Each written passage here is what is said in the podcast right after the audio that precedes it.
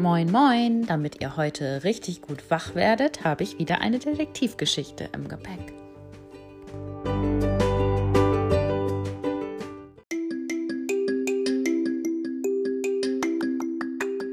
Heute ist Donnerstag, der 29.04. im Jahr 2021.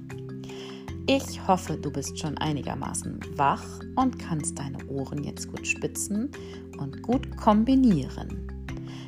Versuch wieder, dir die Geschichte richtig gut im Kopf vorzustellen und vielleicht kannst du ja mit Mama und Papa heute Abend dann einmal diskutieren, was ihr glaubt, wie die Lösung ist. Die Lösung gibt es natürlich erst morgen.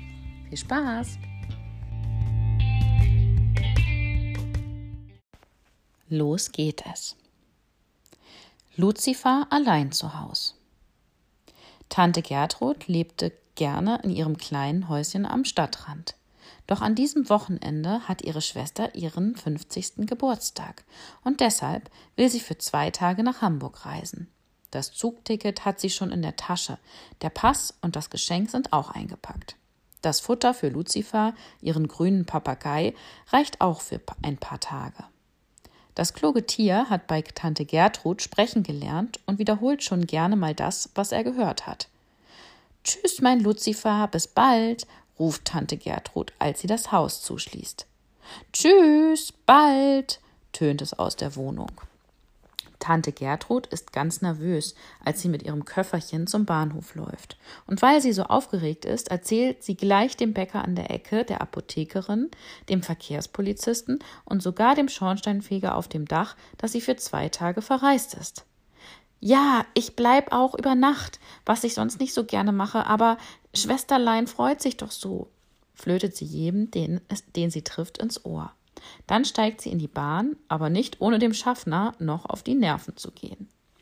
Alle Lichter sind dunkel im Haus, und so wartet der Dieb noch ein wenig, bis niemand mehr auf der Straße zu sehen ist. Dann macht er sich an der Haustür zu schaffen, doch die ist fest verschlossen. Ein Blick aufs Dach verrät eine offene Dachluke, und so klettert der Langfinger über den großen Lindenbaum nach oben und schlüpft gekonnt übers Dach ins Haus hinein. Er findet aber nur ein paar Euro und eine wertvolle Kaminuhr, die im Wohnzimmer steht. Und so verlässt er mit der Kaminuhr fluchend das Haus, aber diesmal durchs Fenster. Als Tante Gertrud am Sonntag zurückkehrt, ist sie entsetzt, als sie das offene Fenster und das Fehlen des Geldes und den Verlust der Kaminuhr bemerkt und ruft sofort Detektiv Kramer zu Hilfe. Ja, Gertrud, wenn du jedem erzählst, dass du nicht zu Hause bist, brauchst du dich nicht zu wundern. Der Dieb muss über das Dach gekommen sein, denn es sind weder an der Tür noch am Fenster Einbruchspuren zu finden, sagt Kramer. Na, wenigstens ist meinem Luzifer nichts zugestoßen, weint Tante Gertrud. Als Luzifer seinen Namen hört, krächzt dieser Verdammt, kein Schmuck, die alte. Dann muss ich arbeiten, schwarz, Kamine. Nach einer Stunde taucht die Polizei beim Dieb zu Hause auf. Die Kaminuhr von Gertrud steht in seinem Regal. Na, wer könnte der Dieb gewesen sein? Hast du gut aufgepasst?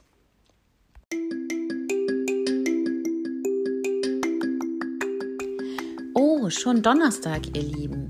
Denkt dran, dass ihr Freitagnachmittag oder bis zum Freitagabend meinetwegen eure gesamten Materialien abgeben müsst, wieder in den Schulbriefkasten stecken, außer das Karibo-Heft und das Minimax-Heft, das behaltet ihr noch zu Hause.